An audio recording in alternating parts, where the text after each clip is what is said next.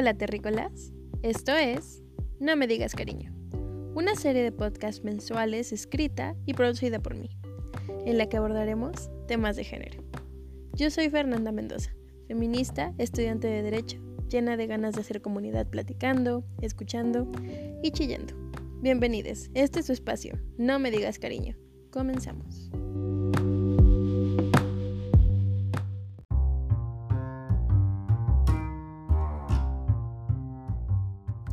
Hola, bueno, pues como ya escucharon, este es en realidad el primer capítulo de toda una serie que voy a seguir en los siguientes meses para hablar de temas de género. En el caso de este primer capítulo, me gustaría hablar del acoso.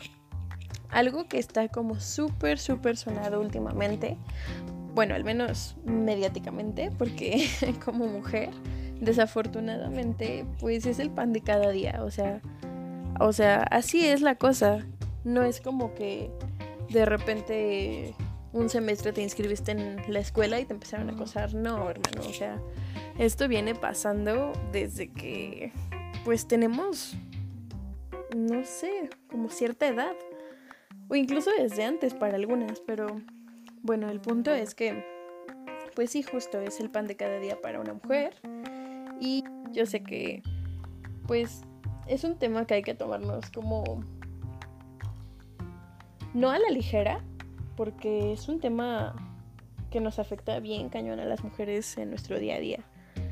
Pero, pues con el que hemos tenido que aprender a, a vivir. Entonces, pues sí, el acoso está en todos nuestros ámbitos, en todos los ámbitos en los que nos desarrollamos todos los días y pues somos víctimas de este pues sistemáticamente todos los días. En la escuela, en la calle, a ver, es más, voy a pintar un día para una mujer. Te levantas, te arreglas, bla, bla, bla. Bueno, no quiero decir te arreglas, porque una mujer no se arregla. Una mujer se viste y se prepara para salir. No es como que estemos descompuestas y nos tengamos que arreglar. Entonces, te vistes, te cambias, lo que sea, desayunas, te sales, y el primer obstáculo, la calle. Ok. Ya no falta que pasó el de la bici que te chifla, que llegas por fin al metro o cualquier medio de transporte para llegar a tu escuela o trabajo. ¿Y con qué te encuentras? Con vagones mixtos y vagones exclusivos. ¿Qué más quisiera una que poder irse en los vagones exclusivos todos los días? Pero la realidad es que a veces vamos con prisas o están muy llenos y pues nos tenemos que ir en los mixtos. No falta que, ay, sí, vamos muy apretados. Y sí, se entiende porque sí lo vamos. Pero no vamos tan apretados para que tu mano vaya justo a la altura de mi trasero, hermano. Para que tus ojos vayan justo viendo mis senos. O sea, de verdad, no.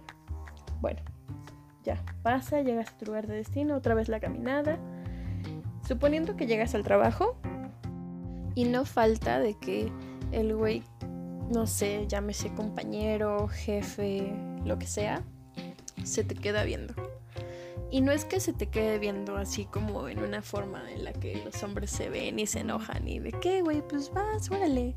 No, o sea, tú sabes que es una forma incómoda. Pues ahí lo sabes porque pues tú lo estás sintiendo. Y no es como de, ay, güey, me vio feo. No, o sea, sabes que va por otro lado. O incluso que te digan algo, así como de, ay, oye, qué bonito esto, qué bonito el otro, te ves muy bien. Mm, nadie te pregunta, hermano. O sea, si querías hacer conversación, pudiste haber empezado por cualquier otra cosa, incluso el trabajo, porque es de donde te conozco, ¿sabes? Bueno, va. Eh, en caso de que tu jefe sea un hombre y sea la persona que te incomoda, pues sí, o sea, también los comentarios así como de, ay, ven a mi oficina, ay, acércate, ay, o, sí, o sea, incluso como tocamientos incómodos, que ni siquiera son como, mmm, ¿cómo decirlo? Pues sí, necesarios para desarrollar tu trabajo. Y pues eso y mil ejemplos que pues cada uno de ustedes sabe mejor que yo. ahora, suponiendo que vas a la universidad, llegas, incluso, a ver, pon como que llegaste tarde, tocas la puerta, entras y el profesor al frente. Como de, ay, compañera. Y cualquier comentario, ya saben, de ese tipo de, ay, siempre llegando tarde. Y es la primera vez que llegas tarde. Así como, ay, las mujeres, qué vanidosas, por eso llegan tan tarde. Va, pasa. Y puede que te vayas a sentar a algún lugar, pero así como puede que te vayas a sentar a algún lugar, puede que él te diga, ay compañera, aquí, adelante. Y tú como de, mmm, preferiría no. Pero pues sabes, o sea, finalmente, en el caso del jefe, en el caso del maestro, siempre existe este, eh, esta pregunta en nuestra mente cuando nos pasa de, oye, ¿y si no lo hago? O sea, sí, ¿y si no lo haces qué?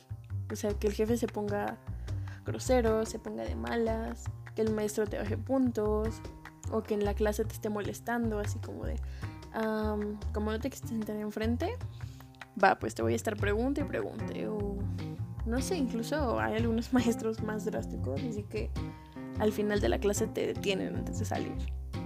Y eso lo vuelve pues aún más violento y aún más incómodo. Y en el caso de que seas una mujer que no asiste a la escuela, no trabaja, tampoco estás exenta de eso. Por ejemplo, no sé, fuiste a la tienda y cuando le pagaste al señor de la tienda, este, no faltó que te dijo así como, ay, y te hizo una plática incómoda y tú como de, ay, ya deme mi queso, gracias. O cuando le das el dinero, que te agarran la mano, así como, como sin necesidad, o sea, de una manera bien incómoda. Entonces, pues bueno, eso es un, o sea, solo son unos ejemplos en el día a día.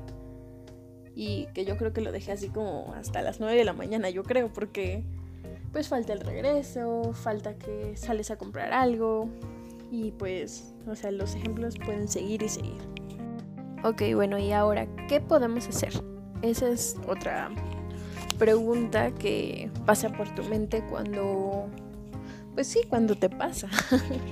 Eh, esto es un tanto complicado, porque bueno, por lo menos aquí en la Ciudad de México, el acoso sexual eh, está tipificado bastante, bastante mal en, la, en el código, perdón, eh, penal del Distrito Federal, porque aún no cambió el nombre, ya saben, ahora somos la CDMX.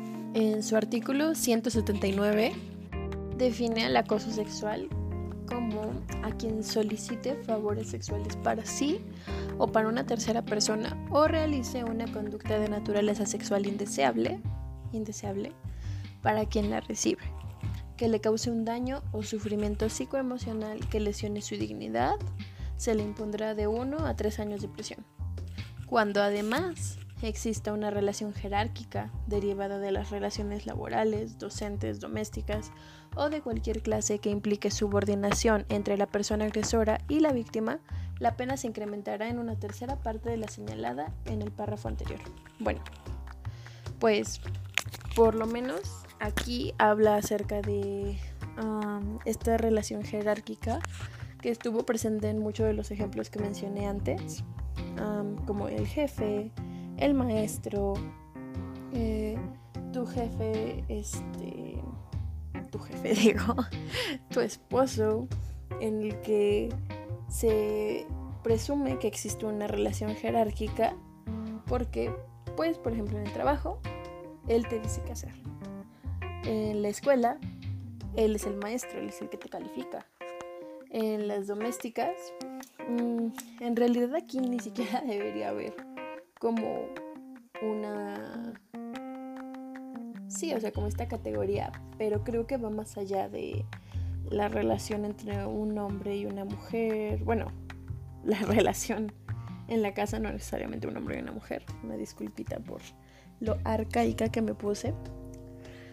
Pero, o sea, por ejemplo, puede ser de que tu papá, tu hermano mayor, tu tío, este, pero considero que aún así está bastante, no sé, vago esto de a quien solicite eh, favores sexuales para sí o para una tercera persona. Es como, bueno. Y también en la segunda parte, que realice una conducta de naturaleza sexual indeseable.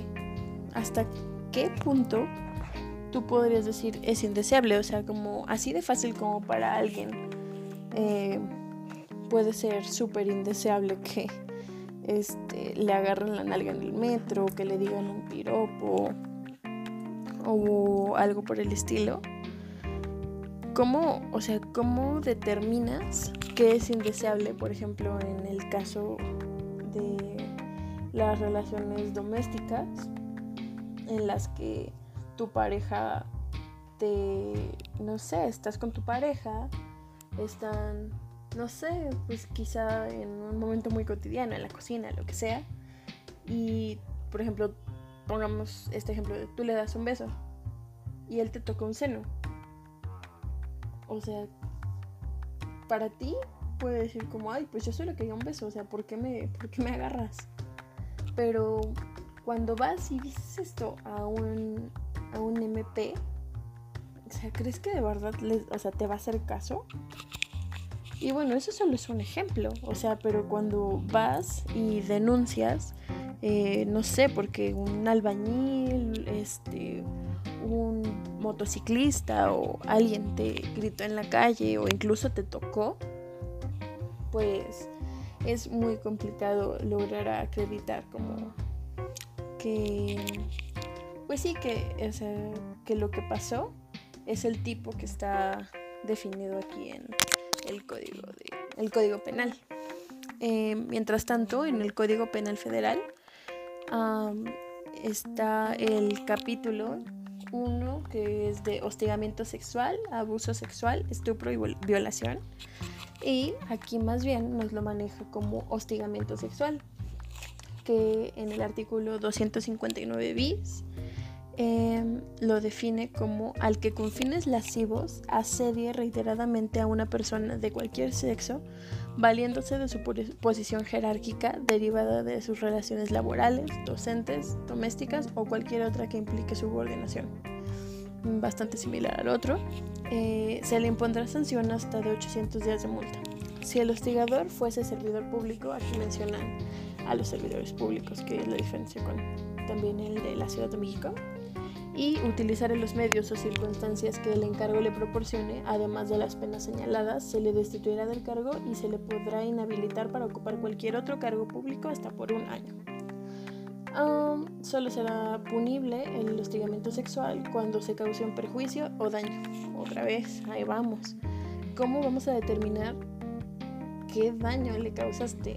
O sea, así como, no sé, una mujer puede tener ansiedad y tú le provocaste un ataque de ansiedad, puede que a otra solo le hiciste enojar, pero eso no quiere decir que no le causaste un daño. Entonces también está pues bastante complicado acreditarlo. Y al final dice, solo se, solo se procederá contra el hostigador a petición de parte de la ofendida. O sea que si tú no vas y dices, esto pasó, pues no. no es como que ellos de oficio vayan a, pues sí, a empezar el proceso, porque pues no, o sea, específicamente dice que tú tienes que ir.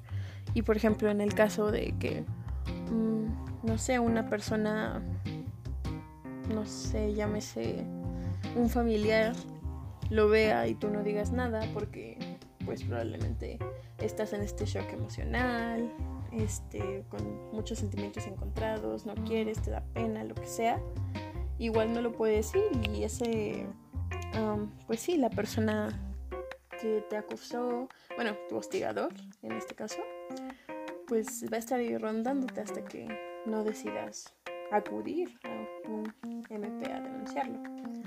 El siguiente eh, artículo, que es el artículo 260, eh, habla del abuso sexual y dice, eh, comete el delito de abuso sexual quien ejecute en una persona sin su consentimiento o la obligue a ejecutar para sí o en otra persona actos sexuales sin el propósito de llegar a la cópula.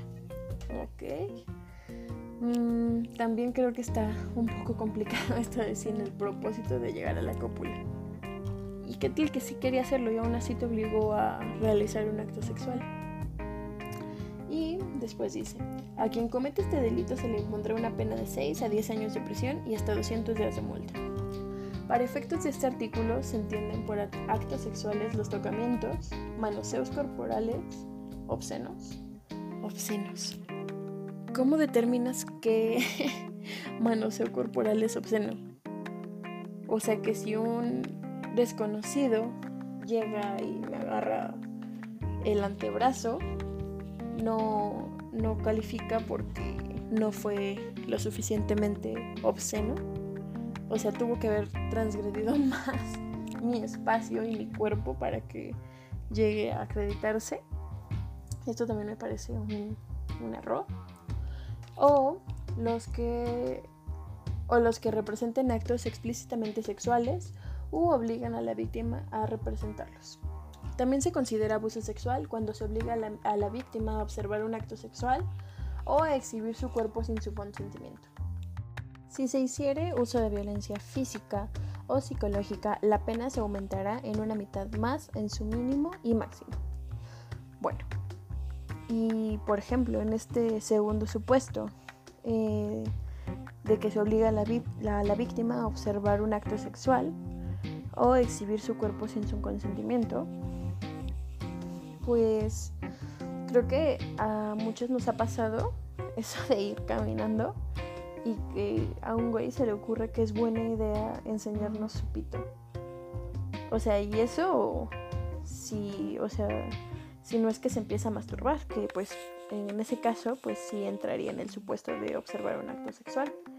Pero, pues, en el caso de que no, o sea, de que solo se lo saque, no entraría en este supuesto. Y es algo bastante común. Entonces, pues, ¿cómo lo acreditas? Bueno, y eso sin contar que obviamente en ese momento lo que quieres es alejarte, o sea, porque sabes que después de eso puede que venga una violación o algo peor. Entonces, lo que quieres es alejarte.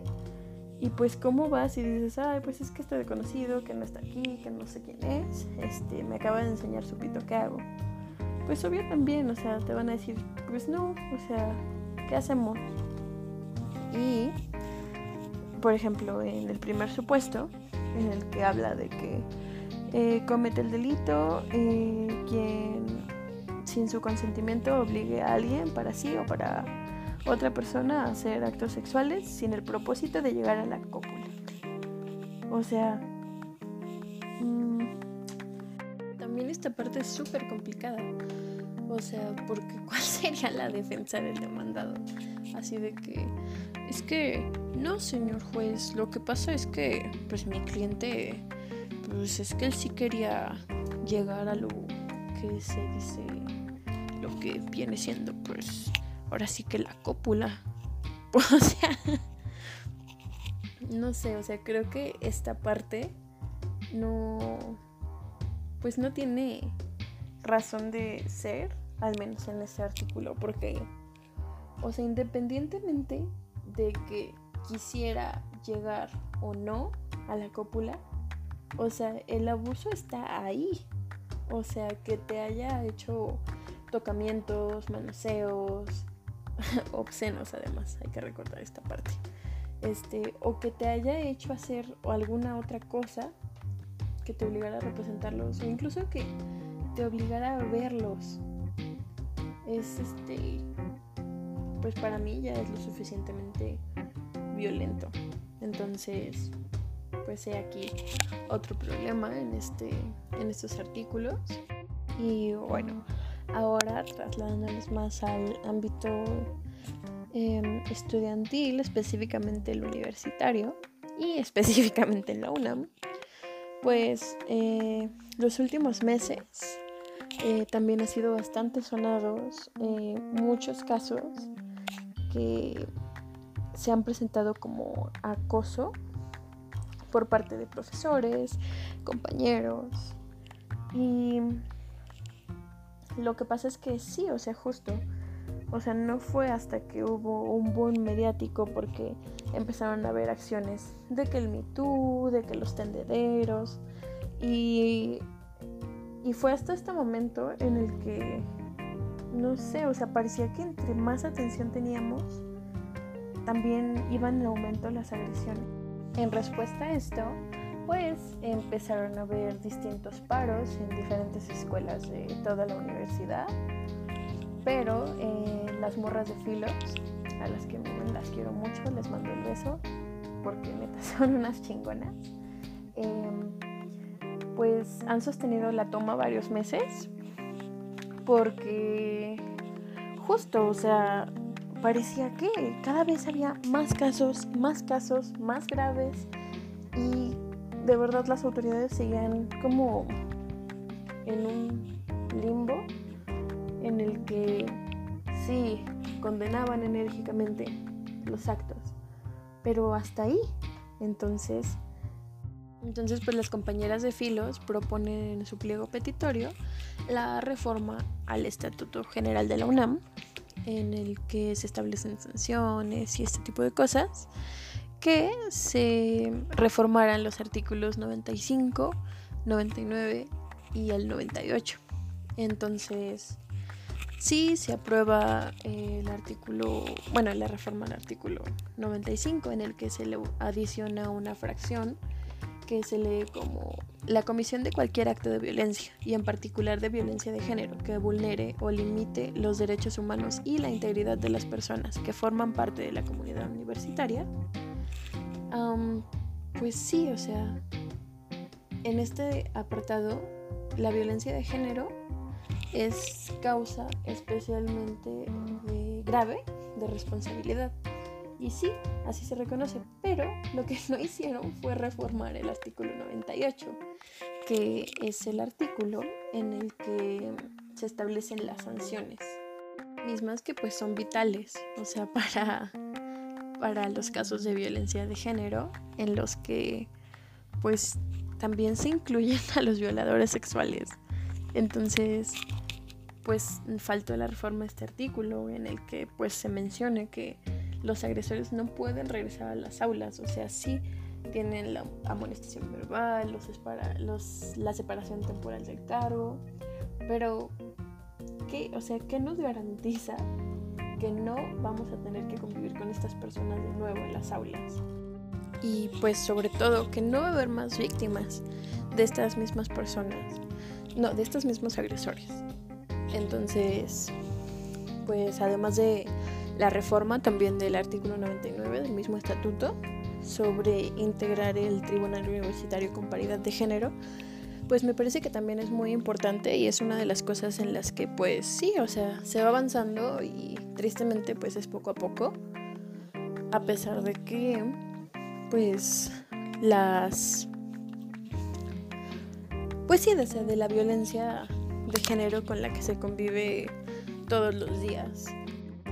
Y pues por último, creo que solo queda mm, instar a nuestros legisladores para presionarlos para que mm, hagan reformas a estos artículos que son de vital importancia para las mujeres hoy en día porque de verdad no podremos soportar ningún proceso injusto más, ningún proceso sin resolver.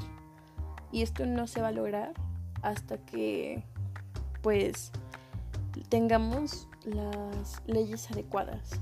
Entonces, pues sí, sería importante revisar ahí del ámbito legislativo con ayuda de profesionales que en realidad es un poco parte del protocolo a seguir con la ya declarada alerta de género aquí en la ciudad. Entonces, pues sí, sería importante como ejercer presión sobre nuestros legisladores. Y, pues por último, Solo me queda decirles que hacer comunidad es bien importante. Con amigas, con colegas, con familia. Porque es así como lo vamos a lograr. Es así como vamos a tener redes de apoyo, es así como vamos a dejar de sentirnos tan solas. Entonces, pues eso, y sobre los hechos de los últimos días, um, Solo queda decir que no hay que quedarnos con esa rabia. después de la filtración de las fotos del feminicidio de Ingrid, el feminicidio de Fátima, creo que es bien importante bueno, y muchos otros que, que no son tan sonados en este momento, pero que sabemos que esas 10, 11 mujeres están muriendo gracias a la violencia de género. Entonces, aunque este podcast es acerca del acoso, creo que sí es importante mencionarlo, porque creo que no todo se debe quedar en la rabia. Creo que esto nos está sirviendo para despertar al resto de la ciudadanía y está bien, pero tenemos que tomar acciones y eso pues solo se va a lograr en comunidad, entonces sí sería bien importante, pues sí, platicarlo, debatirlo, pedir puntos de vista a otras compañeras, conocidas, amigas. No necesariamente desde el punto de vista del feminismo, aunque la mayoría lo somos, este, pero sí es importante no dejar este tema, este ni ningún otro tema en el que involucre violencia hacia las mujeres y los niños. Em, y pues ya, muchas gracias por haber llegado hasta aquí. Eh, les dejo mis redes sociales. En Twitter me encuentran como arroba applepeach12. En Facebook como YosariMB y de igual manera en Instagram. Gracias, nos vemos la próxima.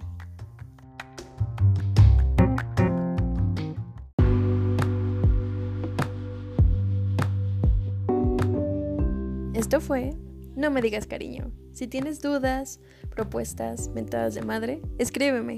Hasta la próxima.